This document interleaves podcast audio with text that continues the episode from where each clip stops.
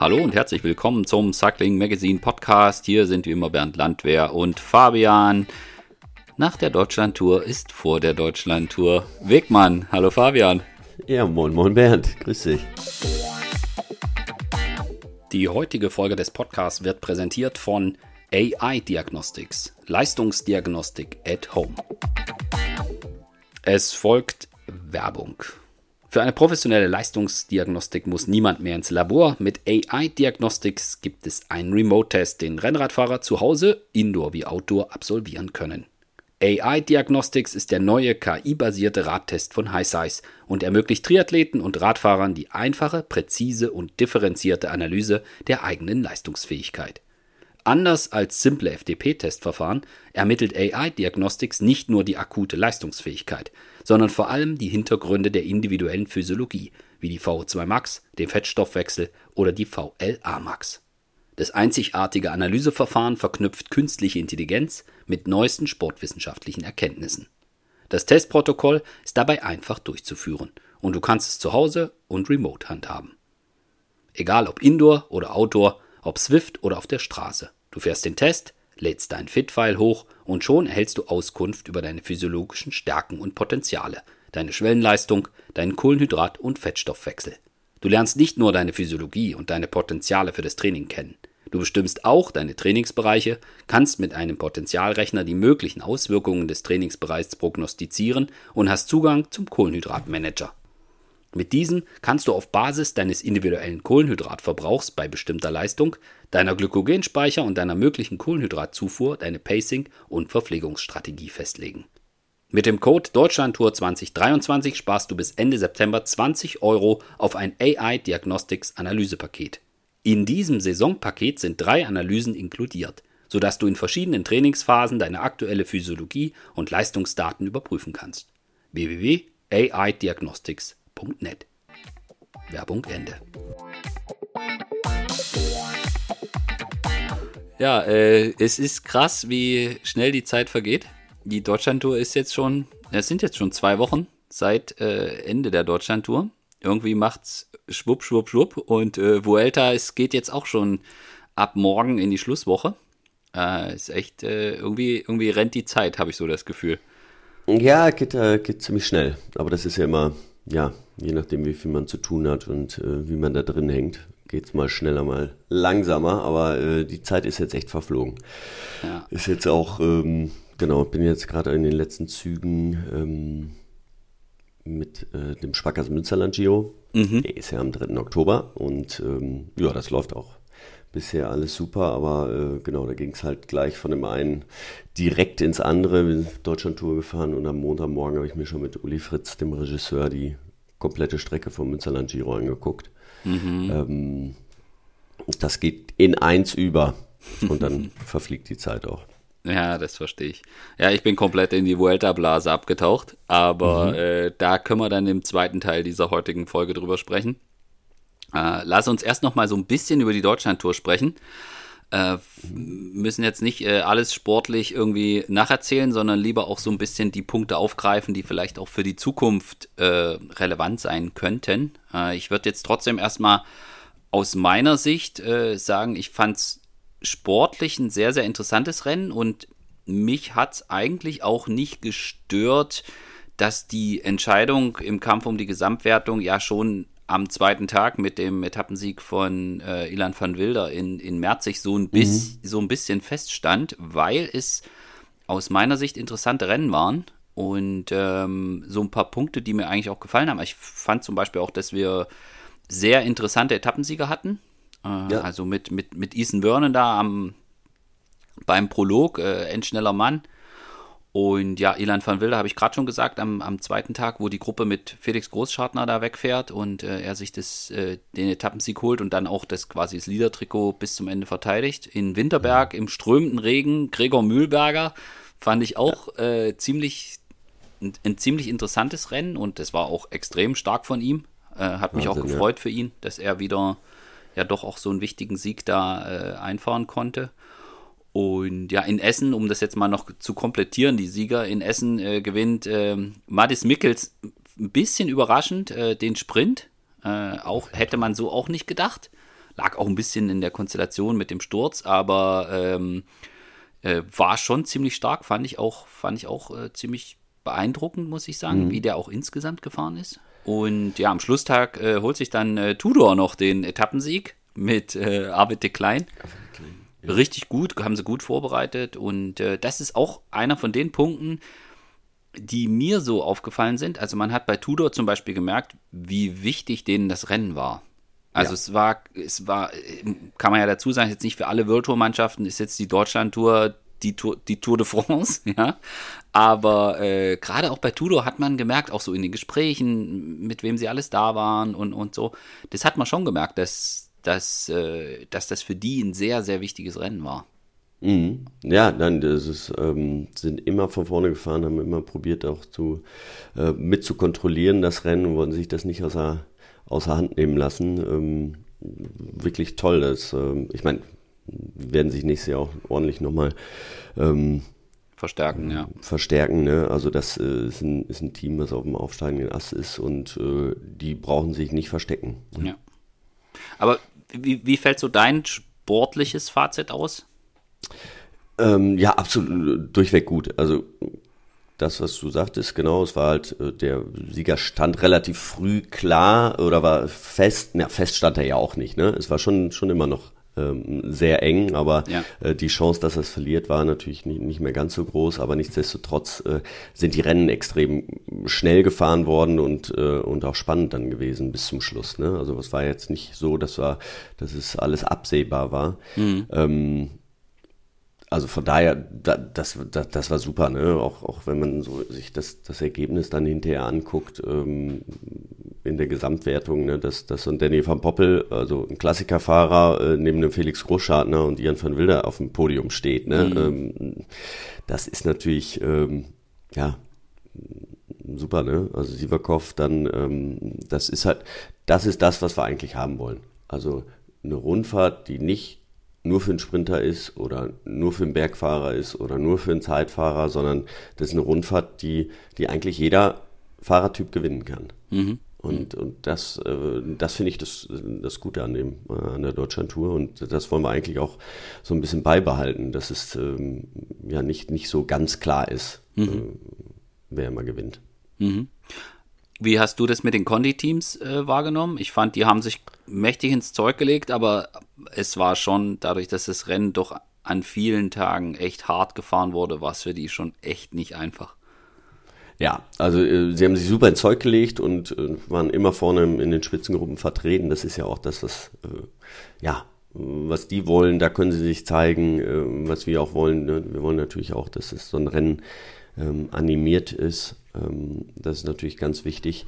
Aber im Endeffekt muss man dann wirklich sagen, wenn es richtig zur Sache gegangen ist, und das hat man dann gerade auch beim äh, in Winterberg gemerkt, mhm. ähm, ich glaube, der einzige war äh, Vincent Dorn, mhm. ähm, der da einigermaßen mitfahren konnte ähm, vom Bike Aid. Ähm, und ansonsten, ja, merken die schon, dass das nach oben noch so ein bisschen Luft ist, sagen wir es ja. mal so. Aber das ist ja genau das, was, äh, ja, ja, was wir denen auch geben wollen. Richtig harte Rennen ne? und auch mhm. mal zeigen, so da, das ist da, wo er, wo er äh, hinkommen müsst, wollt, wie auch immer. Ja. Mhm. ja, und das Thema mit der Bühne und dem Nutzen der Bühne, äh, das fand ich war an vielen Stellen mhm. zu sehen. Also nicht nur, dass jetzt P&S wieder, da war der Paddy dabei und hat jeden Tag die Filme gemacht und, und haben sie alle ins Zeug gelegt und so, sondern auch an so, keine Ahnung, Team Sauerland in Arnsberg in der, in der Heimat. Ich weiß nicht, die waren, glaube ich, zwei Stunden vor Rennstart. Äh, stand der Camper schon da an Position 1 und sie haben die Parade abgenommen von allen, den sie kennen. Sowas ist natürlich auch dann schön zu sehen und da kann man dann auch schon äh, auch so ein bisschen die Bedeutung des Ganzen so ein bisschen ablesen. Und ich finde, das haben sie eigentlich alle ganz gut gemacht. Mhm. Äh, und die Chancen, die sich geboten haben, dann gerade auch nochmal am Schlusstag, äh, auch das, dass der Nolde nochmal äh, von P&S, ähm, dass er dann nochmal die Chance nutzt, da in vor heimischer Kulisse nochmal vorne rauszufahren. Er war nachher komplett grau und hinten abgehängt, aber er fährt dann halt auch nochmal vorne raus und nimmt die Parade ab bei den in seiner Heimat. Das waren halt an vielen Punkten, gerade so mit dem Conti-Blick, fand ich, äh, hat man das schon gemerkt, dass sie, dass sie auch wissen, welche Chance sie da kriegen und äh, dass sie das halt tatsächlich auch wirklich äh, versuchen, maximal zu nutzen. Ja, mhm. auch, auch wenn der Leistungsunterschied halt einfach enorm ist. Äh, und das hat man ja nicht nur in Winterberg gesehen. Ja, äh, ja, ja, das, ja, genau. Das muss man halt ähm, schon sagen, ja. Ja, war ja auch am, am ersten Tag oder nach Merzig halt rein schon. Ähm, hat man, haben wir uns ja, ja auch gesehen. Ne? Aber ähm, auch da zum Beispiel im Bikegate ne, haben wir auch extrem viel gemacht, Heimrennen für die quasi oder äh, im Saarland, da wo sie herkommen, haben da wirklich auch viel rechts und links an der Strecke gemacht. Also das ist schon, schon zu, schön zu sehen, wie die Teams sich da auch einbringen. Mhm. Ich muss sagen, gut, St. Wendel ist natürlich jetzt auch, ist jetzt keine keine Riesenstadt, aber ähm, so St. Wendel und Merzig hätte ich mir auch ein bisschen mehr so Zuschauerresonanz gewünscht. Äh, das weiß nicht, wie du das wahrgenommen hast. Ich habe ja, ich sehe ja nur Start und Ziel. Ich habe ja von der Strecke gut mhm. an manchen Tagen auch ein bisschen gesehen, aber jetzt auch nicht so super viel. Ähm, dafür fand ich es beeindruckend, was auf der Etappe nach Essen los war. Ja. Das hätte ich so auch nicht erwartet, muss ich sagen. Also das war ja das war ja wirklich beeindruckend und auch das war, das war Wahnsinn. Also es war also teilweise ähm, Sender Langenberg hoch, das hatte schon äh, Tourcharakter, ne? Also ja. jetzt, also wirklich, das war ähm, ähm, super eng, super viele Leute, äh, wie bei der Tour auch verkleidet, äh, waren Stunden vorher da. Also das war ähm, also ganz großes Kino. Mhm. Ähm, auch ähm, Hohensieburg hoch. Da ist ja so eine 380-Grad-Schleife, die man einmal so im Kreis fährt. Da waren so viele Zuschauer, mhm. breite Straße, vierspurig ist sie oben oder ja, dreispurig auf jeden Fall. Und rechts und links standen da die Leute. Das war ja. äh, wirklich Gänsehaut die ganze Zeit. Und das ja. hat auch nicht aufgehört. Und ja. Ähm, ja, ganz krass war es dann auch nach Essen im Grunde genommen die Einfahrt. Ähm, da ist mir schon manchmal ein bisschen mulmig geworden. Da dachte ich so, oh je, äh, Hoffentlich geht alles gut. hinstellen müssen. Ja, ja, wir sind halt durch so eine Fußgängerzone oder nicht, so eine verkehrsberuhigte Zone war das. Ähm, und äh, wir können ja nicht alle 200 Kilometer dann immer absperren. Deswegen äh, macht man das dann hinterher auf dem, auf dem Rundkurs eigentlich. Aber ähm, da standen die Leute wirklich schon in Dreier- und Vierer rein ohne die Gitter. Und dann dachte ich, ui. Äh. Mm. Aber ist alles gut gegangen, ja. Ja, und ich hatte das. Waren alle diszipliniert, das ist ja das Wichtige. Um ehrlich zu sein, hatte ich das an dem Tag gar nicht so erwartet, weil, also es war mhm. ja dann auch noch Ruhr, Ruhrpott-Derby, also Fußball, keine Ahnung, wer da gegen mhm. wen gespielt hat, irgendwie Bochum gegen Dortmund oder irgendwie sowas. Ähm, und genau. äh, also das war, es hat mich echt überrascht, muss ich echt sagen. Äh, und äh, dafür, wie gesagt, am Start hätte ich ein bisschen mehr, äh, mehr erwartet, aber ist halt dann auch immer eine Frage, Wochentag und wie groß ist die Stadt und das sind halt immer das, so das Themen. Das muss man natürlich auch sehen, ne? dass dann am Wochenende natürlich mehr Leute äh, am Straßenrad stehen und, und dafür auch Zeit haben. Ne? Ja. Ähm, ist ja auch ganz klar. Logisch. Und. Äh, ich meine, nach Winterberg, da waren auch schon für das Wetter, was wir da teilweise hatten, waren da immer noch viele Zuschauer, muss man hm, auch okay. sagen. Also gerade an der einen Bergwertung, ey, boah, da hat so geregnet und die standen einfach alle, sind mit dem Fahrrad da hochgekommen in kurzer Hose, kurzes Trikot und im strömenden Regen. Da war es auch irgendwann egal. Mm. Es war ja Gott sei Dank nicht ganz so kalt, es war noch irgendwie 18, äh, 19 Grad, aber nichtsdestotrotz, äh, wenn man pitsche nass ist und da äh, an der Strecke steht, ist es, gibt schönere Dinge, aber ähm, ja, das heißt halt, wie, das zeigt, wie, wie, wie äh, die Leute ähm, ja, den Radsport wieder mögen ne? und, und sagen, ja, ich äh, gehe jetzt auch mal ein bisschen tiefer, gehe mal aus meiner Komfortzone raus und stelle mich mal an die Strecke, ich will das mal live sehen. Ein Kritikpunkt, der auch von den Teams kam und äh, der für jemanden wie mich, der auch die ganze Tour begleitet hat äh, mit dem Auto, ähm, nachvollziehbar, waren die Transfers. Äh, mhm. Ich glaube fast, dass es ähm, sich einfach dieses Jahr noch ein bisschen unangenehmer angefühlt hat, weil halt quasi direkt nach der ersten Etappe, also erst Prolog, dann die erste Etappe und da gab es halt direkt den langen Transfer. Ich glaube, wenn das so wie im vergangenen Jahr, wo es ja auch einen langen Transfer gab, mhm. aber der halt einfach vor, nach der zweiten Etappe gewesen ist, vor der, vor der Schauensland-Etappe, äh, fühlt sich irgendwie nochmal anders an. Also, man, also zumindest ging es mir so, ich weiß nicht, was du von den Teams so für Feedback bekommen hast, aber es war dann halt so, pff, äh, so direkt nach der ersten Etappe so ein, so ein, so ein langen Transfer. Das war dann so, äh, uff, also klar, dann zweigeteilt für die Teams, ja, die genau, haben ja. quasi alle in Eschborn oder rund um Frankfurt übernachtet und sind dann den zweiten Teil des Transfers am nächsten Tag gefahren.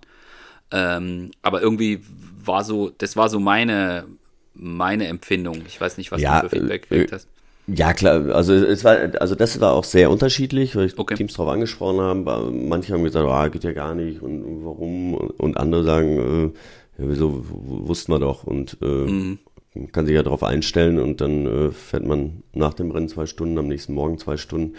Ähm, Autobahn war ja frei, es hat auch alles so äh, super geklappt, ne? Alle Teams waren dann, waren dann pünktlich. Ähm, natürlich, auch für uns ist es auch logistisch ist das natürlich äh, ein Ja. Ding, ne? Also das äh, war jetzt nicht, nicht optimal, aber manchmal kann man sich dann einfach auch nicht aussuchen. Ähm, das war einfach so, äh, das wird es im nächsten Jahr definitiv so nicht geben. Äh, da sind wir jetzt schon viel, viel weiter. Ähm, ich glaube, ich habe das ja schon mal gesagt, ne? letztes Jahr, äh, es war einfach äh, auch eine andere Zeit. Ne? Der Ukraine-Krieg hatte gerade angefangen, es ging um eine Energiekrise, ähm, die die Städte haben ihre Schwimmbäder äh, um das Wasser abgedreht, beziehungsweise die Heizung und ähm, äh, da war das nicht so einfach, ähm, ja, mit den äh, Städten zu sprechen ne, und die zu überzeugen, dass es, Ja. ähm, dass es äh, sinnvoll ist, ein, Profirennen zu veranstalten. Da hatten die ganzen Kommunen einfach anderes äh, im Kopf. Ja, Ja. Und äh, dem war das so ein bisschen geschuldet. Ähm, wir haben es jetzt dieses Jahr gesehen, es ist eine komplett andere Ausgangssituation. Ne? Ähm, Einmal sehen wir, wie die Zuschauer, also wie der Zuspruch da ist. Auch die Einschaltquoten waren wirklich super, ähm, gerade am Wochenende. Ähm, also über, über zweistellig. Ähm, das, das, das ist schon mal sehr gut für die Deutschlandtour und äh, ja, die Städte bewerben sich halt, ne? Und äh, sind so aus diesem absoluten Krisenmodus halt raus. Und das macht es uns dann leichter und deswegen wird das nächstes Jahr auch wieder nicht so sein. Und wie gesagt, von den Teams, also mh, war es war es unterschiedlich, aber jetzt ähm, keins, was gesagt hat, so wir kommen jetzt nicht Wir wieder. kommen nie das, wieder, ja, ja. So, ne? Aber- also äh, muss man ja auch die Kirche im Dorf lassen. Das ist ja, äh, gibt's in anderen, äh, bei anderen Rundfahrten auch. Ne? Ja, wo. Aber keine Frage, äh, Kritikpunkt nehme ich auch an. Ich meine, äh, ich war auch erst um äh, Viertel vor zwölf im Hotel abends. Also Ja. Was ich gedacht habe, äh, war, vielleicht könnte es ja helfen, wenn die Deutschlandtour tatsächlich eine Woche lang wäre. Also ohne, dass ich da jetzt irgendwelche äh, Themen oder Pläne auf, äh, aufschmeißen möchte, aber einfach vom Gefühl her, weil der das Etappenziel oder das Ende der Deutschlandtour ist ja mit der Jedermann-Tour, die jetzt TK Cycling Tour heißt, äh, hat natürlich so ein festes Programm und ist natürlich auch eine große Geschichte, äh, auch für eine, für eine Stadt und für eine Region. Äh, dazu der neue Auftakt mit dem Prolog, was ja dann auch irgendwie so ein, so ein Zweitagesding ist. Und äh, zwischendrin plant ihr die, die Etappen. Und dann habe ich gedacht, okay, also wenn du jetzt hast, quasi so wie in diesem Jahr, dass das Finale in Bremen stattfindet und äh, der Start irgendwie im Saarland, da würde es, wäre man natürlich irgendwie flexibler, wenn man noch zwei Etappen dazwischen hätte, wo man sagen kann, okay, wenn wir dort eine Stadt haben, dann fahren wir halt dahin und so, weil im Endeffekt ist es ja schon so, dass die Etappenorte, die sagen, wir möchten da gern dabei sein, wir, wir stemmen auch das, was von der von Stadtseite oder Regionseite nötig ist, das stemmen wir, sind wir bereit dazu, dass man auch so ein bisschen die Strecke so ein bisschen danach planen muss. Und da habe ich gedacht, okay, würde es vielleicht bedeuten, wenn die Deutschlandtour irgendwann mal eine Woche lang wäre, dass das, das auch die Planung erleichtern würde? Oder macht es eher noch schwerer, weil man die Städte dann so hinpuzzeln muss? Ach, da- das weiß ich gar nicht. Es kommt natürlich immer darauf an, was wir dann, ähm, wie viele Städte wir zur Auswahl haben, ne? Natürlich. Und ähm, ja, wo dann äh, Start und Ziel im Endeffekt ist. Ähm, natürlich wäre es schön, wenn's, wenn sie ein bisschen länger gehen würde. Andererseits muss man natürlich auch sehen, eine Woche würde bedeuten zwei Wochenenden. Ähm, dann müssen wir auch wieder, dann konkurrieren wir auch wieder noch mit mehr Mit mehr anderen Rennen, Rennen. Ja, das muss man ja auch wieder sehen. Es sind, ist ja jetzt nicht so, dass, äh, dass die Profis sich beklagen müssen, dass sie zu wenig äh, Nee. Renntage haben. so, und dann, das muss ja auch immer äh, sich in der Waage halten. Ne? Das wird dann schnell mal ähm, so ähm, ja, abgewischt oder so. Und dann wird gesagt, ja, da müssen wir länger, aber es gibt ja auch noch andere Rennen. Ne? Und Ja.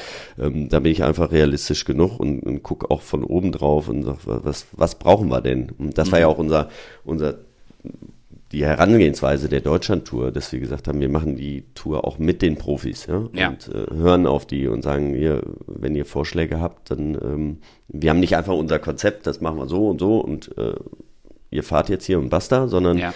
ähm, wir sind immer für Kritik offen und äh, hören uns das an und probieren Mhm. das äh, wieder zu verbessern. Aber ja,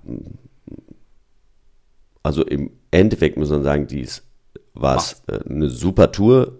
Natürlich, äh, der Transfer war, relativ lang, aber äh, sportlich hat ihm das auch nichts abgetan. Ne? Mhm. Ich glaube, aus meiner persönlichen Sicht, ich denke, dass der Platz im Rennkalender im August nach der Tour de France wertvoller ist, als das Rennen eine Woche lang machen zu können und dann aber auf einen anderen Termin gehen zu müssen.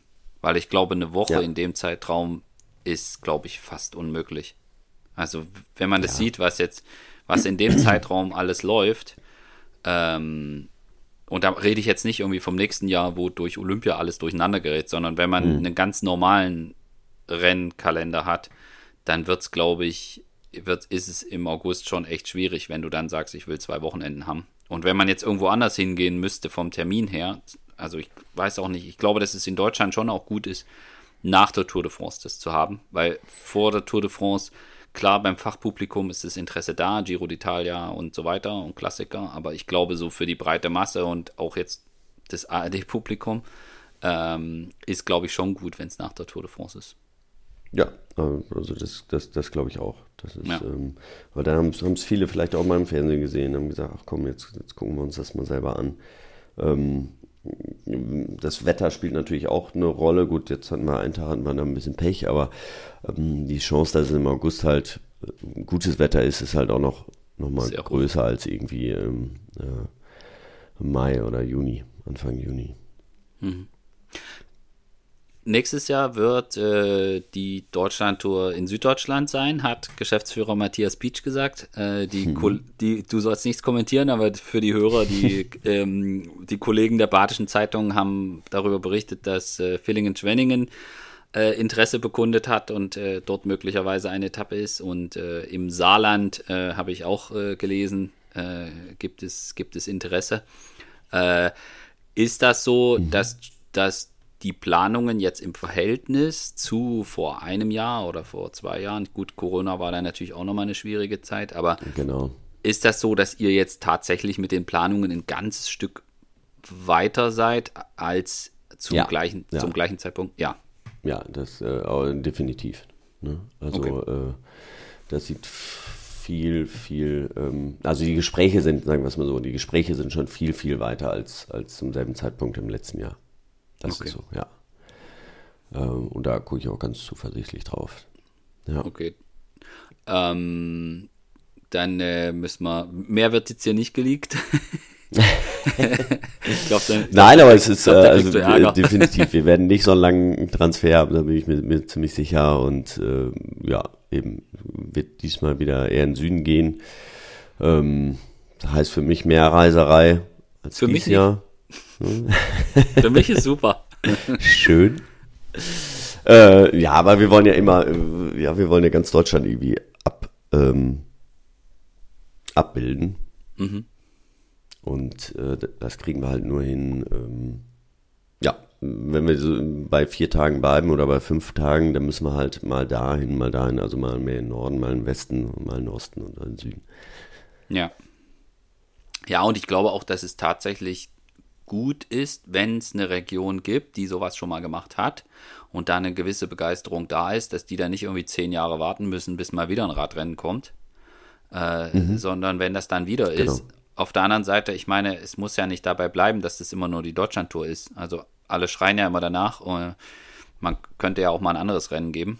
Äh, Genau. ich meine, wir haben hier in Stuttgart mit dem Frauenrennen, das war von, von, von, der, von dem, was es, welche Aufmerksamkeit das gekriegt hat, wie viele Menschen da an der Strecke waren, äh, das hat man einfach gesehen und ich, dass es extrem gut angenommen wurde. Und ich glaube, das hat auch ein Stück weit damit zu tun, dass halt vorher schon zweimal die Deutschlandtour da war und die Leute das auch irgendwie wussten, hey, das ist eigentlich ganz cool und lass da mal hingehen. Und äh, die Stimmung war gigantisch. Und warum kann's, also muss ja nicht nur bei der Deutschlandtour bleiben. Äh, vielleicht gibt's ja, kommt ja noch mal irgendwo ein Rennen dazu. Äh, das ja. das wäre wär natürlich wünschenswert, ja. Aber wie schwer das ist, das müssen wir jetzt nicht ausdiskutieren, Radrennen in Deutschland zu machen.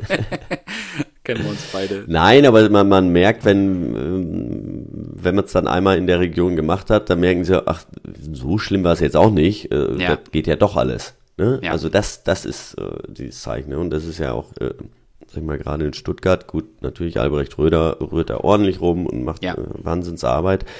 Ähm, aber ähm, nichtsdestotrotz ist es, äh, wird es einfacher, je öfter man das macht. Ja. ja also uns Sparkassen Münsterland Giro, da wissen auch alle mittlerweile ähm, nach dem 18. Geht, ja. Jahr, ähm, wie das funktioniert. Ne? Und dann sind viele Dinge, ähm, die schwierig sind bei der Deutschlandtour, sind da ein absoluter Selbstläufer. Ne? Auch wenn man dazu sagen muss, dass es ja nicht immer die gleiche Strecke ist. Ja, also dieses Jahr habt ihr ja auch wieder die Strecke beim Münsterland Giro stark verändert und dann kommen genau, auch neue, neue Gemeinden dazu und so weiter. Aber wenn dann erstmal, okay, ja, das hat ja auch gut funktioniert und dann tritt vielleicht so ein Effekt ein, dass der eine mit dem anderen spricht und dann, hey, cool, äh, komm, lass auch mal machen. Und äh, wenn das immer wieder die gleichen Leute sind, hilft das natürlich auch, ja. Genau, ja. ja. Dann machen wir jetzt an dieser Stelle einen thematischen Sprung von der Deutschlandtour zur Vuelta. Äh, da könnte ich jetzt eine tolle Überleitung basteln aus Remco Evenepoel, der, welches Jahr war das bei der Deutschlandtour, wo er komplett eskaliert ist und ja, ich äh, glaube war 19, ne? 19, wo er einfach mal mhm. gesagt hat, so ich fahre jetzt einfach mal hier, fahre jetzt einfach mal hier alleine weg und, und zeig mal, wie das geht.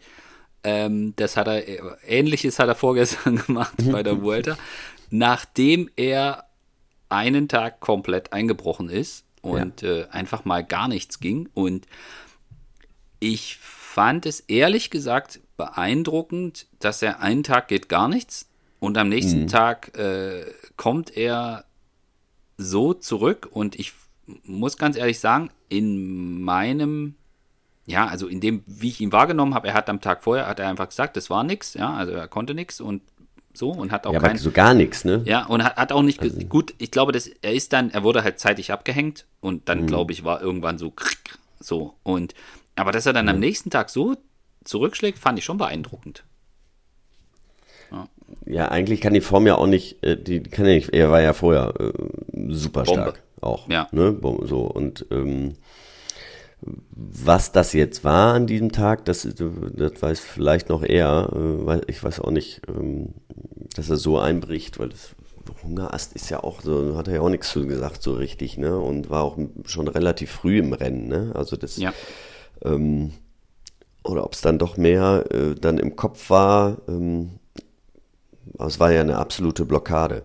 Ähm, und es mhm. war jetzt nicht so, dass er dann dachte, ja gut, vielleicht krank. Die Gerüchte gingen auch rum ähm, ja, so, so gerade, ähm, ja, sind ja Corona auch, aber, aber, auch alles Mögliche geht ja gerade rum, ne? Auch ja. hier in Deutschland irgendwie und viel mit, äh, mit Atemwegserkrankungen. Ähm, nur das kann es ja auch nicht gewesen sein, dann schafft, nee. sonst schafft das am nächsten Tag nicht. Ne? Also es war, ähm, ja, war schon ein bisschen strange, muss mhm. ich sagen. Ähm, ähm, aber danach hat er sich auf jeden Fall gut erholt, hat gut gegessen am Abend ja. und hat dann äh, einfach mal zum Rundumschlag wieder ausgeholt. Ne?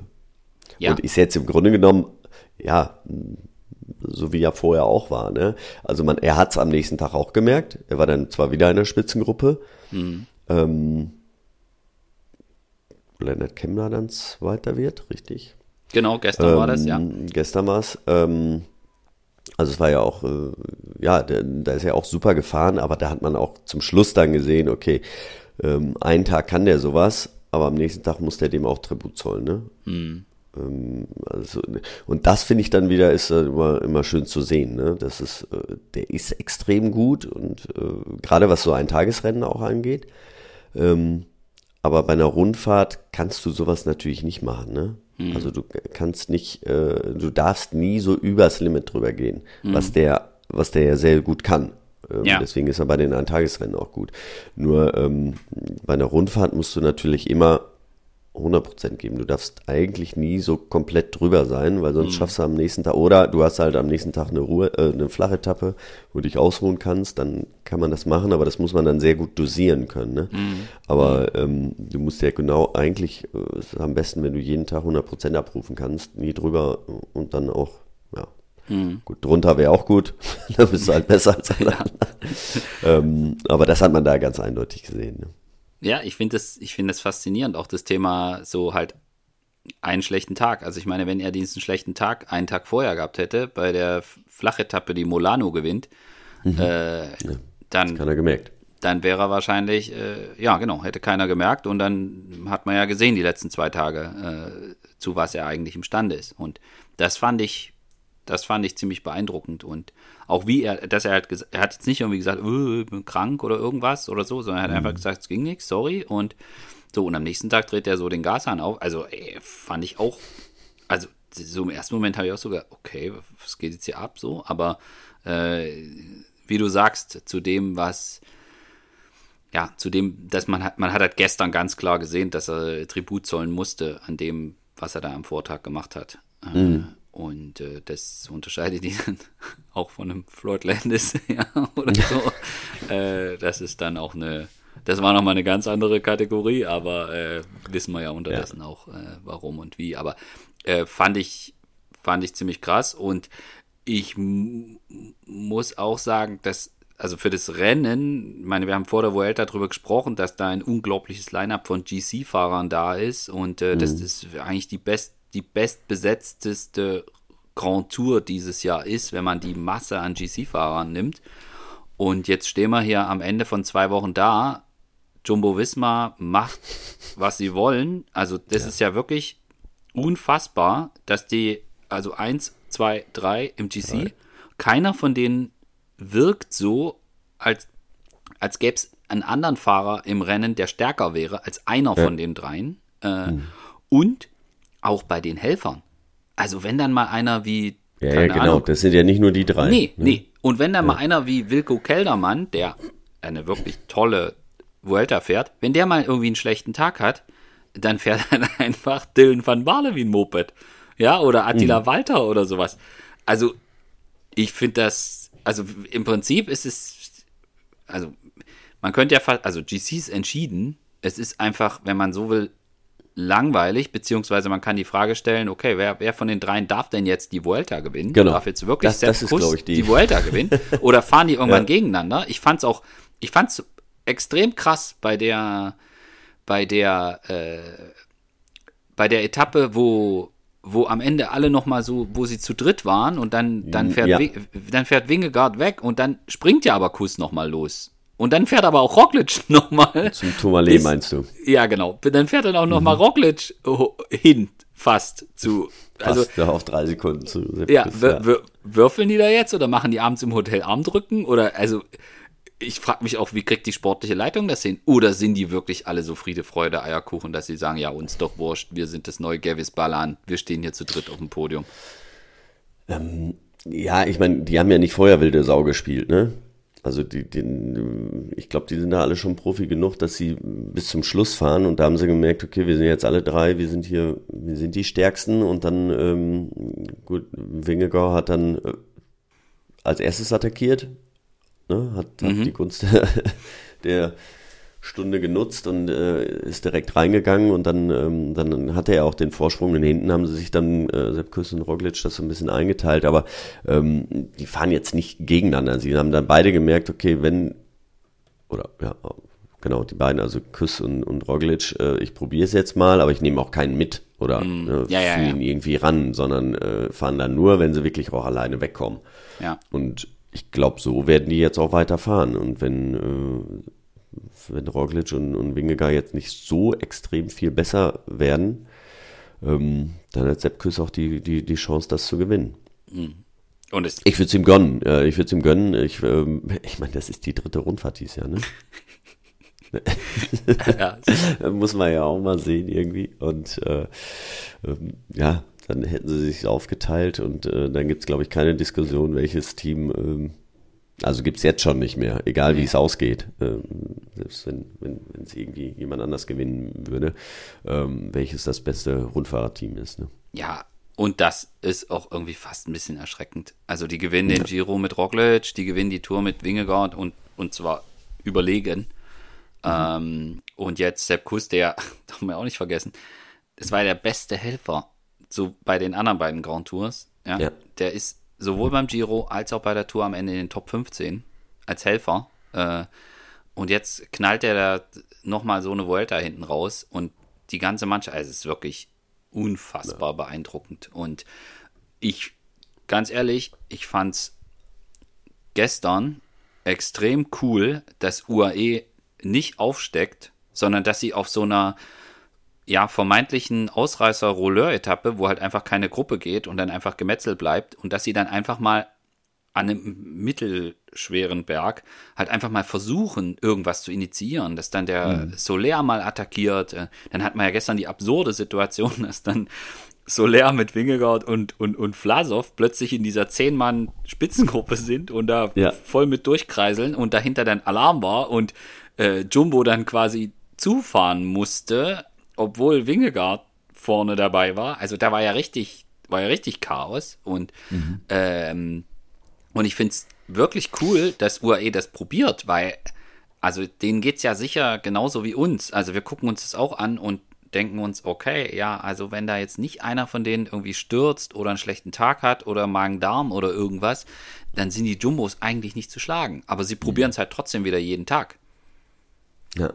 Ja, und ich meine, sie, sie sind ja ultra stark. Ich meine, sie haben immer noch drei Fahrer in den Top Ten, ne? Also ja. Ayuso ist Vierter, ähm, Soler ist Sechster und dann hat, haben sie noch äh, Joao Almeida, der hat jetzt ein bisschen eingebüßt, der ist jetzt auf Platz 10, aber nichtsdestotrotz, die merken jetzt auch, okay, wir sind jetzt hier zu dritt vorne, ähm, aber das ist ja nicht das, was sie wollen. Ne? Ja. Also sie wollen ja nicht Vierter, äh, Fünfter, Sechster werden oder äh, Neunter, Zehnter, sondern sie wollen gewinnen und denen bleibt im Grunde genommen gar nichts anderes übrig, als jetzt ähm, alles irgendwie zu probieren. Ne? Ja.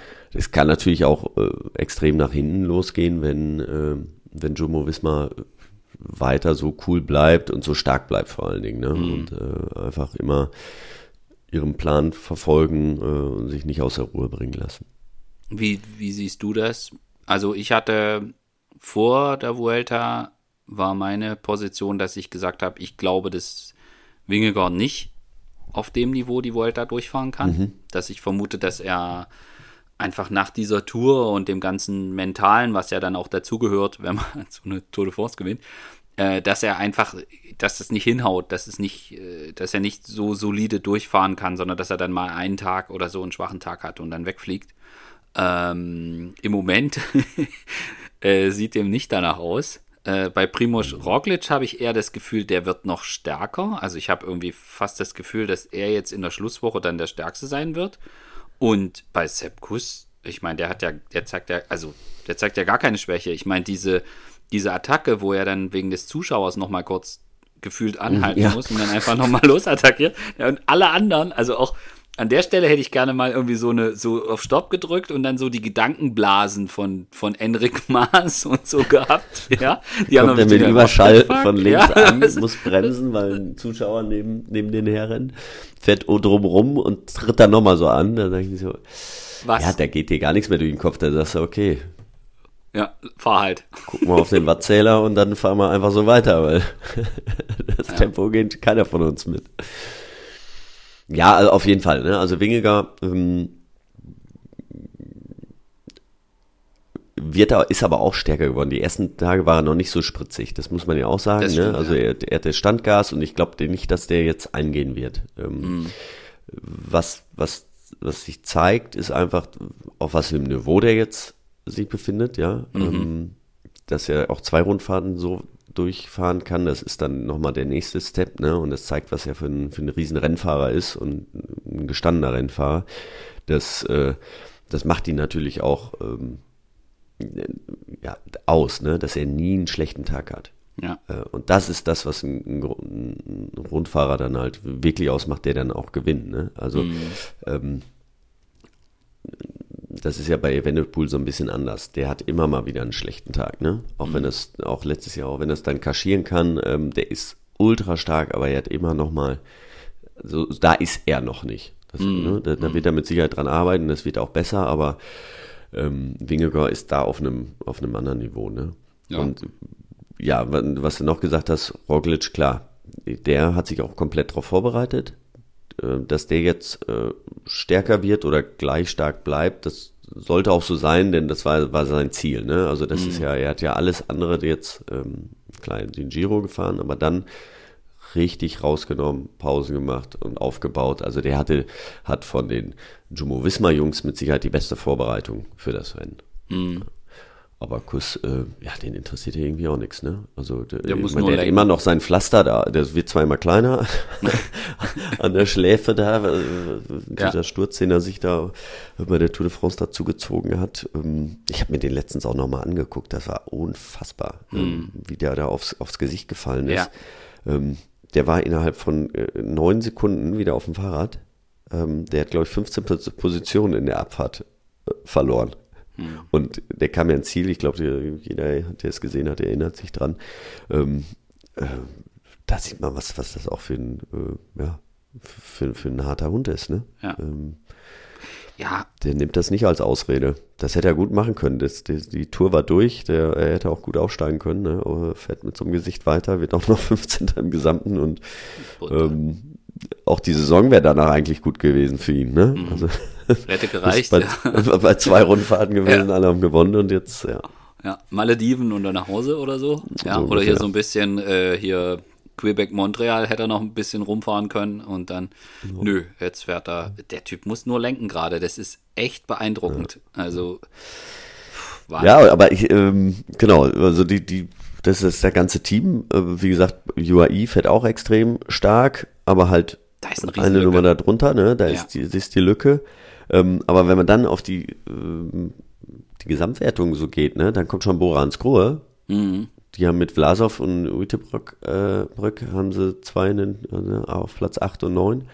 Ähm, und danach die Teams, die, die haben ja kaum Mitspracherecht, ne? Nee. Bahrain ist noch dabei und dann, äh, wie fühlen die sich, ne? Ja. Also das, das, das muss man noch mal sehen. Ja, die fahren also bei, mit. bei äh, Bora, ähm, ich meine, sie haben ja auch ja, ein bisschen Kritik gekriegt, hier gerade aus, von deutschen Medien, ne, warum denn, äh, warum fährt ein Buchmann nicht die Tour und, ne, mhm. und wie auch immer.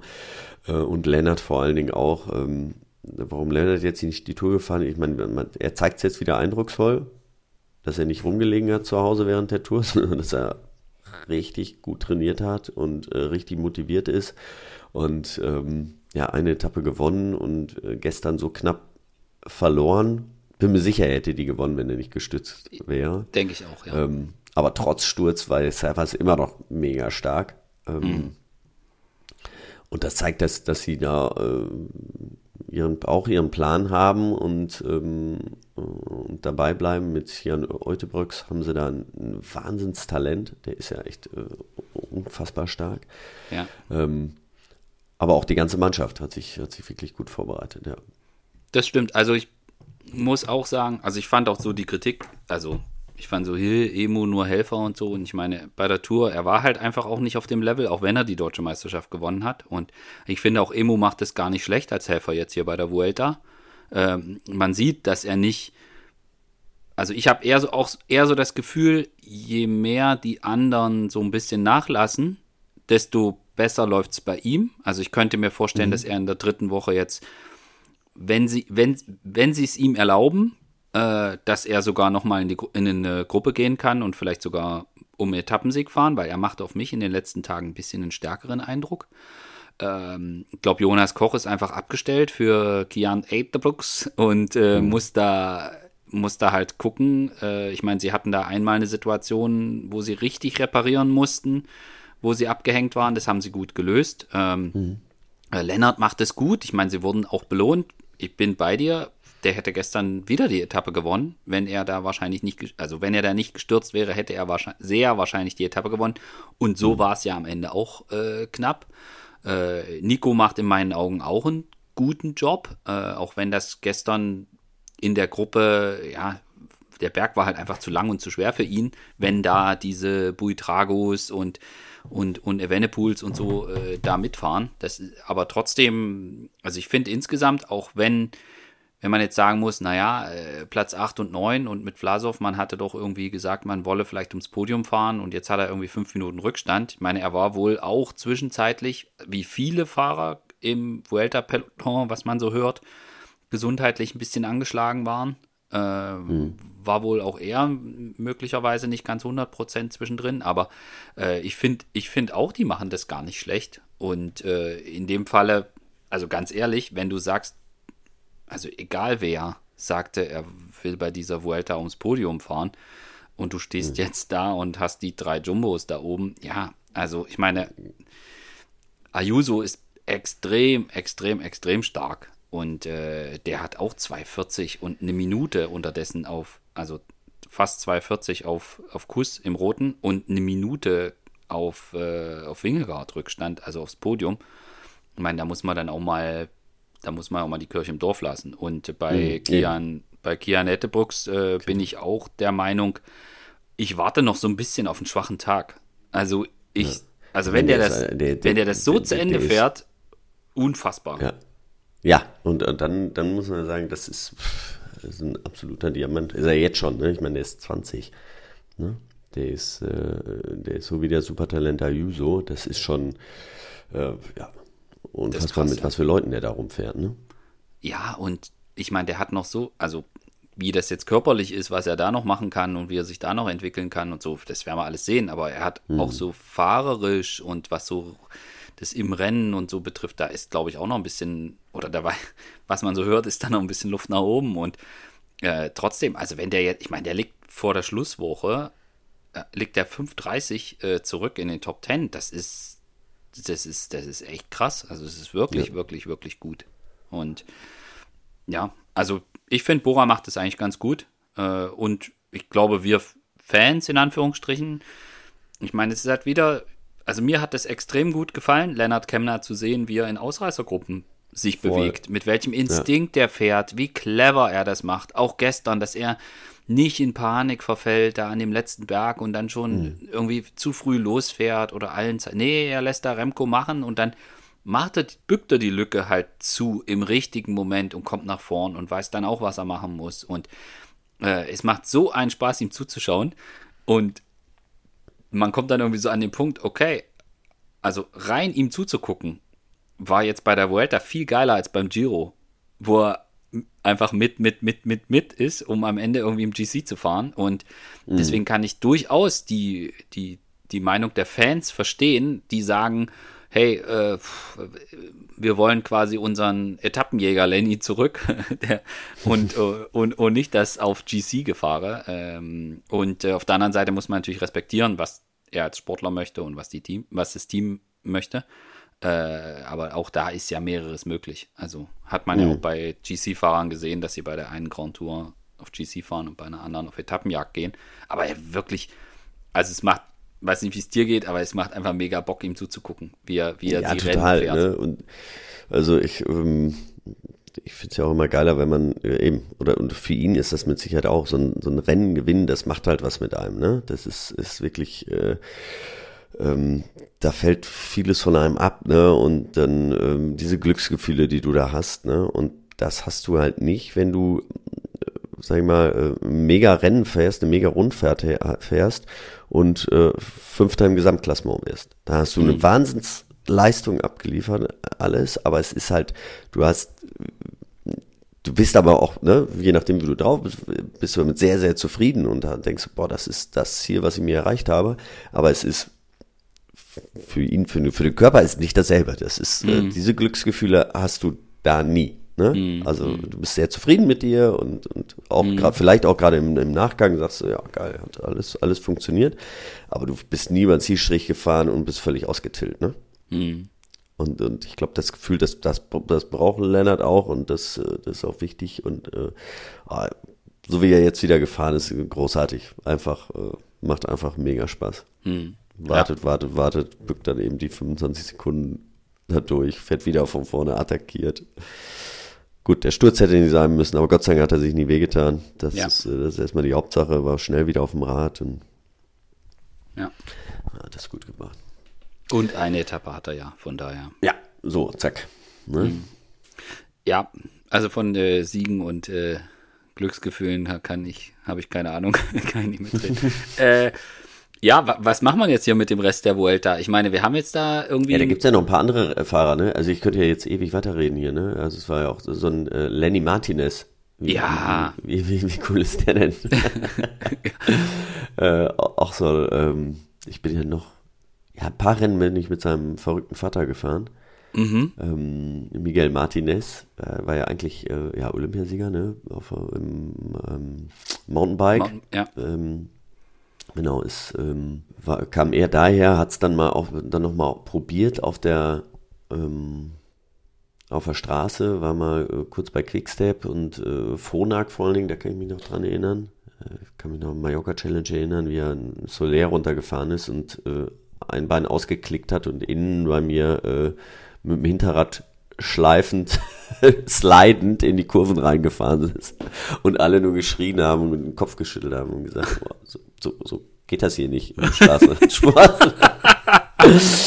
äh, hat bei ihm auch nicht so funktioniert, bei vielen anderen, die jetzt aus dem Mountainbike kommen, da funktioniert sehr gut. Ähm, Mhm. Aber die bleiben dann noch mit beiden Bei meinen eingeklickt. Aber es ist ja auch so ein bisschen auch eine geile Geschichte, ne? Das ist so ein bisschen wie, äh, äh, wie Van der Poel, ne? Ähm, Ja. Also Vater ist schon so ein riesen, riesen Rennfahrer und ähm, eben der Opa ja auch schon. Ähm, der war, glaube ich, auch schon Dritter bei der, bei der, ähm, bei der Weltmeisterschaft. Ja, ja, ja, ja. Habe ja. ich irgendwie gelesen, ne? Ja, in Montreal irgendwie hinter Pupu und Eddie Merckx, also auch schon ein Richtig. Riesenrennfahrer, ist eine ganze Dynastie. ja, und Also von dem werden wir mit Sicherheit auch noch vieles erwarten. So Gesamtwertung, Zeitfahren, wird er mit Sicherheit mit seinen 50 Kilo Schwierigkeiten haben, aber äh, Windkante aber wird auch nicht so sein Lieblingsterrain, denke ich. Ja, aber da weiß man ja auch nie. Ne? Ja, das stimmt. Hat noch ein bisschen vor sich. Aber ich, ich finde es auch mega cool, wie er jetzt eingeht und wie er dann einfach sofort sagt, also ich habe hab vorgestern oder gest, gestern ein Interview äh, mit ihm äh, gelesen, was er, ich weiß gar nicht, ich glaube L'Equipe oder so gegeben hat. Und wie er direkt sagt, ja, GC hat sich jetzt erledigt, er ist einfach durch, jetzt braucht er aber neue Ziele, jetzt muss er gucken, wann er nochmal in die Gruppe gehen kann. So. Und er, Ja. er, er wirklich, wirklich beeindruckend. Äh, und ey, der Typ ist 20, es ist so Ja, ja. unglaublich. Es ist echt Wahnsinn. Ja. Ja, oder eben, ne? Gibt's, gibt's halt äh, einige, ne? Das Ayuso ist so, ähm, Ja. Ute Brox, ähm, also, Das ist Ja. krass. Ähm, ja, ich, ich bin so ein bisschen hin und her gerissen, ob ich mir jetzt, ob ich wirklich diese 1, 2, 3 Jumbo da jetzt auch mit dem, was jetzt noch kommt in der Schlusswoche, äh, so vor mir sehe. Äh, ich weiß auch nicht, ob ich das so cool fände, wenn jetzt da drei Jumbos am Ende auf dem Podium stehen würden. Ja, ich meine, äh, im Endeffekt sollen, sollen die Stärksten oben stehen, ne? Ähm, das ist ja immer so, was, was will man, was wün- wünscht man sich? Klar, ein spannendes Rennen ist immer gut. Ich finde, die arbeiten schon seit Jahren äh, super, ähm, äh, immer sehr fokussiert, gerade bei diesen, bei den Grand Tours, ähm, setzen da wirklich alles drauf auf die, auf die Rundfahrten. Ähm, aber äh, gebe ich dir absolut recht, ne? Ähm, so ein bisschen gemischt ist immer schöner. Ja, würde, würde ich jetzt vorsichtig auch so formulieren. Ja. Und dann äh, nagle ich dich jetzt noch zum Abschluss fest, wer denn von den dreien am Ende ganz oben steht. Ist, gewinnt jetzt echt Sepp Kuss die Vuelta? Das ist mein Wunschkandidat, deswegen sage ich, der gewinnt. Okay. Ich sage auch ja. Ich glaube zwar, dass es zwischen ihm und Roglic noch eng wird. Äh, ich glaube, aber ich glaube, dass er jetzt, also je länger es für Kuss, und ich erinnere mich, wir hatten mal auch mal einen Podcast mit Grisha Niermann gemacht und ich glaube, wir hatten in dem Podcast auch über Sepp und, und, und seine Rolle als GC-Fahrer und so gesprochen, dass er auch jetzt nicht so der, der klassische GC-Mann ist, auch von seiner Art und so. Gut, ist jetzt auch schon ein bisschen her, aber ich glaube, je länger er die Möglichkeit hat zu sagen, naja, wieso, äh, ich fahre, ich habe jetzt zwar das Rote, aber die anderen beiden sind ja auch noch da, egal was jetzt ist, es ist nicht schlimm, wenn ich jetzt irgendwie nicht mehr dabei bin. Ge genau, die Situation, die ist schon äh, sehr, sehr komfortabel für ihn, ne? mental ist die super. Ja, Die genau. beiden Kapitäne, die beiden Überflieger, die beiden Topstars, ja, äh, sind die, die hinter ihm liegen und er kann sagen, also wenn ich, wenn es mich jetzt hier aufstellt, ist überhaupt nicht schlimm. Und je länger die Situation so ist, desto mehr spricht es auch mental für ihn ganz besonders, dass das am Ende reichen kann. Mhm. Und ich ja, und ich habe auch schon überlegt, äh, auch, auch fürs Team, ne? Also klar, wenn Roglic stärker ist und gewinnen will, dann, dann werden sie es machen. Aber ähm, also einmal hat ähm, haben ja beide noch was gut bei ihm, ne? Ähm, mhm. Also äh, definitiv und, und, und Roglic haben schon sehr, sehr viel zu verdanken. Auf jeden Fall. Allein da bist du irgendwie der Anstand sagen, komm, jetzt, jetzt ja. bist du auch dran. Mega. Ähm, wenn du so stark bist, dann hast du es äh, mehr als verdient. Ähm, aus Teamsicht auch, äh, ich meine, das ist, äh, Roglic ist jetzt 300, der wird 34 dieses Jahr. Ähm, der wird nicht noch fünf Jahre so fahren. Sepp ja. Küss ist jetzt 28, äh, der kann, das ist jetzt gerade beste Rennfahreralter, ne? Ähm, also allein aus der Sicht würde ich ja sagen, hm, wäre schon gut, wenn wir den irgendwie ähm, auch halten können und, äh, und dementsprechend auch äh, äh, ja, bei Laune halten können. Ich glaube, das Klügste wäre, wenn sie die Möglichkeit haben, dass Kuss die Rundfahrt gewinnt, auch aus Roglic-Sicht, selbst wenn er stärker wäre, äh, nicht alles dran zu setzen. Ich glaube, dass das Ziel von Primus Roglic ist, noch einmal die Chance zu haben, die Tour de France zu gewinnen. Ich glaube, dass wenn ein Sepp Kuss jetzt die Vuelta gewinnt, dann steht er nächstes Jahr mindestens so motiviert wie dieses Jahr als Helfer parat und wie wertvoll er sein kann, haben wir eindrucksvoll gesehen über Jahre. Mhm. Und auch die Signale, die sie, die, die Leader senden würden und ihr auch die Mannschaft senden würde an potenzielle zukünftige Kapitäne wäre halt, schau mal, hier bei uns kriegt jeder, wir, wir, da muss jetzt nicht der, äh, der eine alles gewinnen. Ähm, und wenn du stark bist, kriegst du deine Chance. In der Perspektive wäre das eigentlich die beste Konstellation für die Mannschaft. Und sie würden mit drei verschiedenen Fahrern alle drei Grand Tours in einem Jahr gewinnen. Also ja. Besser ginge die Story nicht. Und ich glaube auch, dass ein also so ehrgeizig und so siegesfokussiert ein Primo Roglic sicher sein ist, äh, ich glaube auch für ihn ist es dann am Ende auch egal, ob er drei oder viermal die Vuelta gewonnen hat oder fünfmal. Für ihn geht es, glaube ich, darum, noch einmal die Chance zu kriegen, die Tour vielleicht gewinnen mhm. zu können.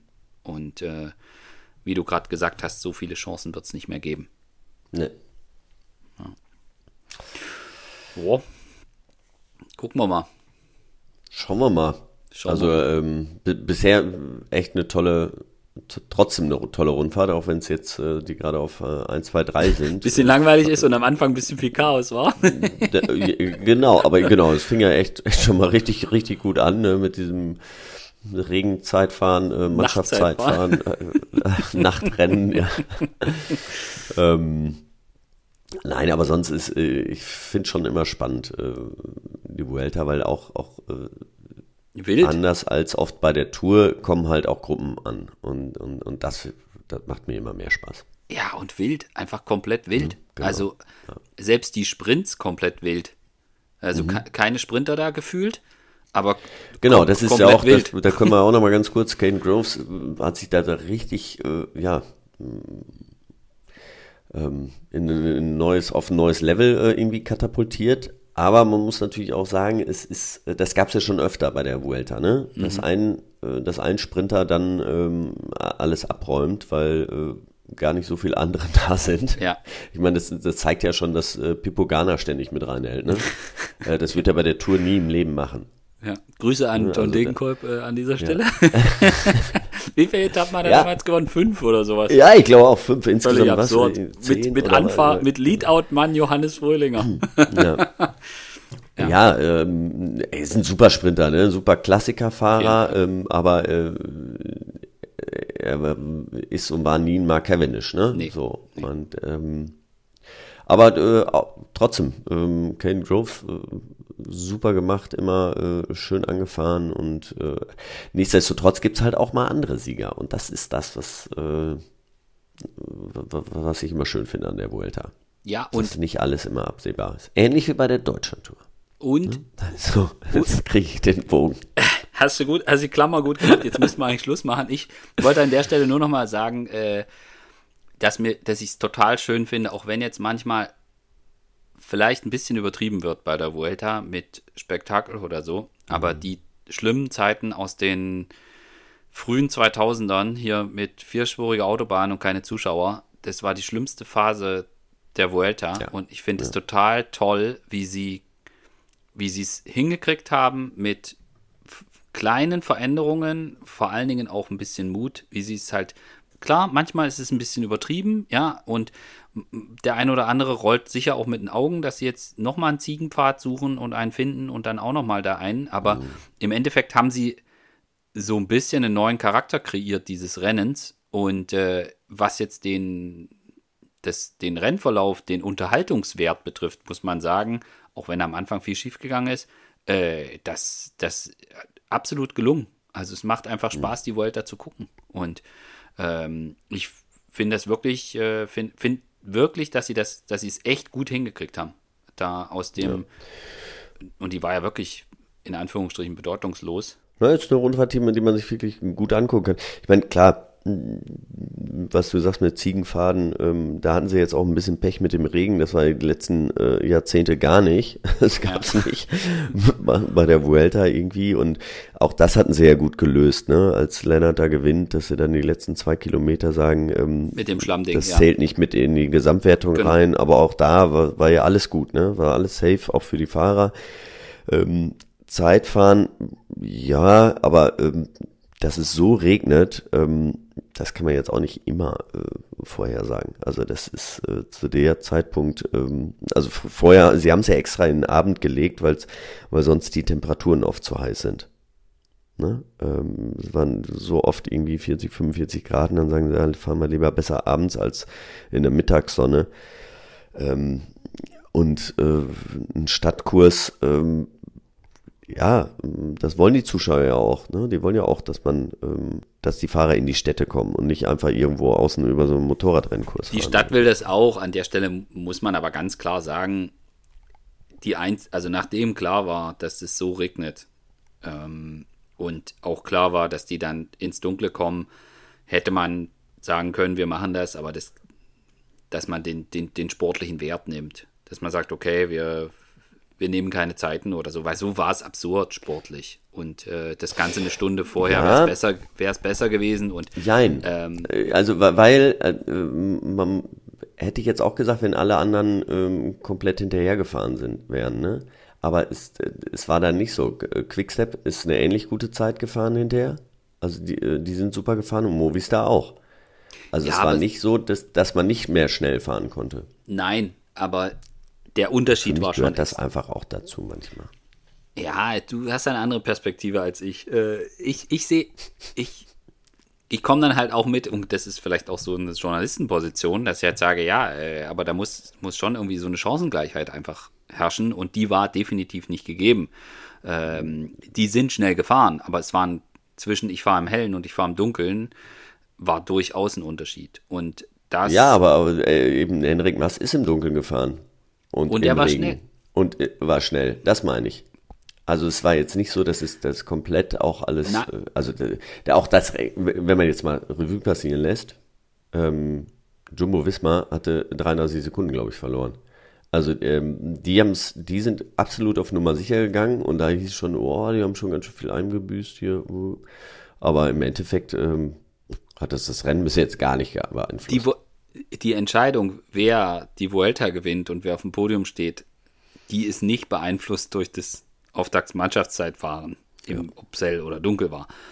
Aber, und äh, das muss man schon sagen, wenn du, wenn du möchtest, dass es, ein, dass es wirklich, sofern das bei einer Outdoor-Sportart möglich ist, möchtest Chancengleichheit haben, äh, dann muss man an der Stelle sagen, okay, es war für die im Dunkeln schon schwieriger. Und dann wäre äh, die einfachste Variante, okay, machst halt eine Stunde eher, dann kommst du nicht ins Dunkeln. So, und äh, dass, dass da viele Dinge dranhängen, ist klar. Ich fand, dass sie gerade bei dieser Schlammetappe sehr gut reagiert hatten. Ich fand es auch total in Ordnung, dass sie an dem zweiten Tag dann gesagt haben, wo es Montjuic hochging, dass sie gesagt haben, okay Leute, wir nehmen GC-Zeit halt einfach vorher. Äh, ich fand es auch gut, dass sie einfach mal gezeigt haben, nee, wir ziehen das jetzt hier nicht knallhart durch, egal was passiert. Äh, fand ich auch in Ordnung, aber das mit dem Mannschaftszeitfahren, in meinen Augen, ja, das verändert jetzt nicht, wer die Vuelta gewinnt, aber es war schon so, dass man sagen muss, es herrschte nicht für alle die gleichen Bedingungen und ähm, dann, dann macht es das einfach auch schwer. So. Und ähm, aber wie gesagt, du darfst das gerne als Sportler anders sehen. Ich gucke davon aus drauf und freue mich, wenn ich was zu meckern habe. Ja, ich, ich sehe es ja halt beiden, beiden, beiden Seiten irgendwie. Also der Kurs war, war spannend, ne? Es waren die Leute standen da, klar, dann bei dem Regen nicht mehr so, aber das ist ja das, was man, du hast gerade noch gesagt, vor ein paar Jahren sind sie immer die äh, Vierspurigen Autobahn hoch und runter gefahren. Ja, ähm, genau äh, hat auch keinen interessiert. So, und jetzt macht man was anderes, ähm, dann regnet es einmal, ist auch scheiße. Also man muss da schon ein bisschen, ähm, das ist einfach meine Sichtweise, ne, wo ich sage, da muss man ein bisschen, bisschen drauf achten. Klar, Klar. das war schon ähm, auch mit Zeitfahrrädern im Regen, äh, im Halbdunkeln um die Kurve fahren, ist, nicht ist so geil. mit Sicherheit ja. nicht schön für die, für die Fahrer. Ne? Ähm, aber nichtsdestotrotz äh, haben ein paar Teams das trotzdem sehr, sehr gut hingekriegt. Absolut. Und ich finde, es ist auch in Ordnung, dass man das, äh, das jetzt nicht, also wenn man sich ein bisschen damit auskennt, was dazugehört zu einem Radrennen, ähm, dann kommt man auch an den Punkt, dass man sagt, okay, äh, dass jetzt bei so einem Event alles hundertprozentig funktioniert, das kann man nicht erwarten. Äh, und mhm. das wird es auch nicht in der Konstellation auch nicht geben. Und dass man hinterher sagt, ja, ja, die, ja, die Deppen hätten doch wissen müssen, dass es dann dunkel wird und äh, regnen kann es ja auch. Ähm, hat halt vorher keiner geschrien. So, wenn das allen so klar war, warum meldet sich dann vorher keiner? Ja, äh, ja gut, es, es wäre nicht dunkel gewesen, wenn es nicht geregnet hätte. Richtig, ne? das, das war halt, also das korrekt. muss man ja sagen, das war halt, weil, weil es einfach, äh, ja, das unter richtig. normalen Umständen wäre es hell gewesen. Wäre das überhaupt kein Problem. Und die Wahrscheinlichkeit für Regen. Einfach nur, weil Sonnenunwetter ist und die Wolken so ja. groß und dicht waren, deswegen wurde es dann dunkel. Ne? Ähm, und man kann dann auch nicht sagen, ähm, auch wir machen das jetzt mal eine Stunde vor oder eine Stunde, äh, zwei Stunden vorher, daran, das geht nicht. Ne? Also, also am Renntag Straßen nicht. gesperrt werden. Genau, nee, das genau. hätte man, das hätte man höchstens in der monatelangen Vorplanung machen ja. müssen. Also das hätte man vor, da hätte man sagen Ja, und müssen, dann wäre okay. es tagsüber wären es 40 Grad gewesen, alle gesagt, hätten gesagt, ja, warum macht das nicht ein bisschen später? Wie die Jahre zuvor. Und dann, genau, und dann, richtig, richtig. richtig. Und dann, da, und dann muss man, ja. genau, und dann muss, hätte man sagen müssen, naja, es könnte ja sein, dass es regnet und äh, dass es dann einen Wolkenbruch gibt und dass es dann dunkel wird. Und dann hätten alle gesagt, ach Quatsch, in Barcelona regnet es doch nicht. ja, und, und, und, und immer äh, sofort neutralisieren und alles rausnehmen. Bist du auch kein auch ein bisschen, ne? Ja, und wenn, und wenn das nicht schief geht, dann platzt irgendwo ein Swimmingpool. Hat man ja auch schon.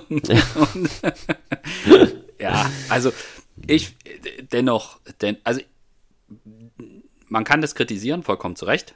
Äh, ich muss sagen, insgesamt die Vuelta betrachtet, fand ich es eher gut, wie sie dann reagiert haben auf so Situationen. Ich fand es auch in Ordnung, dass sie dann am nächsten Tag gesagt haben, okay, äh, wir neutralisieren das.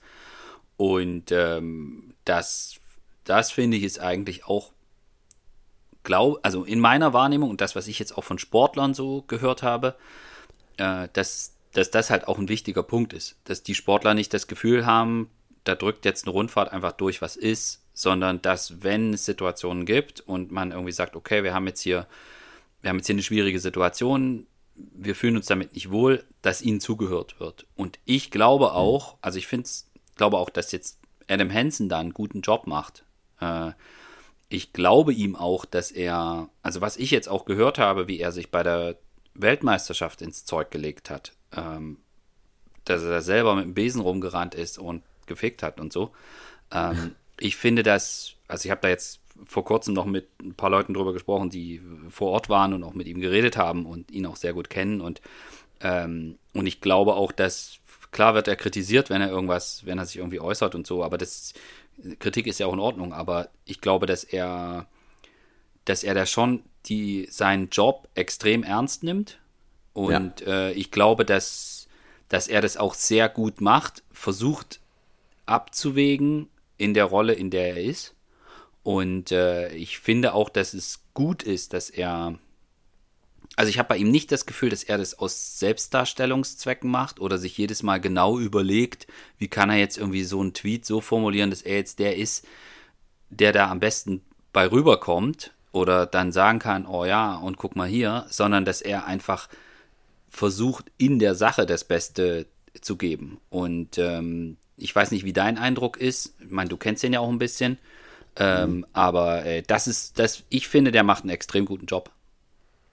Ja, also es muss immer, ähm, man muss beide Seiten immer sehen, ne? Und das, das, das finde ich immer wichtig, das darf man nicht, nicht äh, vergessen. Natürlich, äh, sein Job ist es erstmal nur die Fahrersicht zu vertreten. Ähm, aber wenn man langfristig zusammenarbeiten will, dann ähm, ja, muss man auch gucken, was wollen die, was ist die beste Lösung für alle. Ne? Es mhm. kann nicht nur immer nach einer gehen. Aber ähm, auf jeden Fall ist er einer, der, ähm, der mal wirklich was bewegt jetzt. Das ja. ist es, ne? Also die äh, alle Vorgänger, die er davor hatte, da, das äh, hat ja nicht so gut funktioniert. Und ähm, ähm, er setzt, er kritisiert, setzt sich dann aber auch mit den Veranstaltern zusammen und ist auch lösungsorientiert. Und das ist ja das Wichtige, ne? Also mhm. Leute, die schreien, gibt es ja viele, ne? Aber dass ja, ja, man genau. auch vielleicht eine gute Lösung kriegt. Ja. Darum geht's ja. Ja, und ich bin jetzt bei manchen Dingen auch nicht seiner Meinung. Äh, also gerade wenn es auch jetzt so, keine Ahnung, gab jetzt irgendwie, auch heute habe ich was gelesen, da ging es irgendwie so drum, ja, ähm, warum denn so die, die Fahrerinterviews so langweilig sind, ob die Leute das so wollen und, und, und, und er hat dann da irgendwie reagiert und gesagt, naja, äh, die Fahrer sind, werden halt immer in Stresssituationen mehr oder weniger gefragt, wenn sie sich ready machen für die Etappe und dann kriegen sie halt fünfmal die gleiche Frage gestellt und äh, das ist, ich, hm. also jetzt sind jetzt meine Worte, nach dem, was ich da gelesen habe, ist jetzt nicht kann es jetzt nicht zitieren oder so, aber ich habe es heute früh gelesen. Und äh, dann sagt er äh, so in die Richtung, naja, das liegt halt an den Journalisten. Und da muss man dann halt auch wieder dazu sagen, gut, da wird es halt auch komplex, ja. Also welche Möglichkeit geben dir die Pressesprecher der Mannschaften, wann kannst du mit den Sportlern reden? Und es ist halt heute nicht mehr so wie vor zehn Jahren. Ich meine, du, du und ich, wir wissen das auch noch während der Deutschlandtour. Das war normal, dass man, dass auch wir beide, als du noch bei Gerolsteiner gefahren bist, mal im Hotel abends miteinander sprechen konnten. Mhm. So, die Möglichkeiten gibt es heute als Journalist gar nicht mehr. Also du, ja. die, die Teams riegeln so krass ab, dass du da, dass dir fast nur die Situationen bleiben, wo es halt einfach extrem schwer ist, äh, hm. mehr zu fragen oder in eine Situation zu kommen, wo du auch mal in Ruhe mit einem Sportler reden kannst. Und deswegen, also ich will jetzt nicht sagen, dass ich immer seiner Meinung bin in allem, aber äh, auch die Geschichten, die ich jetzt von der WM gehört habe, also mit, er stellt sich dann selber hin und fegt da, äh, weil da der Sand aus den aus den äh, Sandsäcken gebröselt ist äh, an den Gittern beim WM-Kurs. Ähm, das fand ich schon muss ich ganz ehrlich sagen, äh, finde ich, finde ich stark, wie der sich reinhängt. Und, ja, lösungsorientiert. Und hoffentlich, ja, ja, und im Endeffekt. Ne, also ihm geht es wirklich dann um, um die Sache. Egal, we, genau. wem der, äh, welcher Job das ist, von wem, ähm, er war dann da gerade da und, und, und macht was, ne? Und sagt nicht, äh, da muss der Sand weg. Und ich hoffe, genau, und oh, das ist ja blöd. Ja, da hätte ja mal einer den Sand wegmachen müssen. So, nee, also er dann, shit, dann versuche ich jetzt mal hier was. So. Ähm, deswegen, ich hoffe nur, dass er jetzt nicht, weil das ist ja so. Also egal was ist, und wenn irgendeine Situation auftaucht, keiner weiß, ob er da vielleicht sich schon ins Zeug legt oder irgendwas macht, aber dann wird geschrieben, äh, wo ist die CPA? Da gibt's ja, ist ja sofort so, wenn irgendwas ist, ja, warum ist denn heute keiner da? So nach dem Motto. Und obwohl sie gar nicht wissen, ist da vielleicht jemand dran oder was ist, was sind da die Hintergründe oder was wird da hoch und runter diskutiert, da wird dann erstmal geschrien. Und das finde ich, ich hoffe nur für die Fahrer in, an der Stelle, äh, dass jetzt nicht, dass jetzt nicht irgendwann er dann sagt, ey komm Leute, wenn es so läuft, dann habe ich keinen Bock mehr, jetzt, jetzt hau ich hier in den Sack.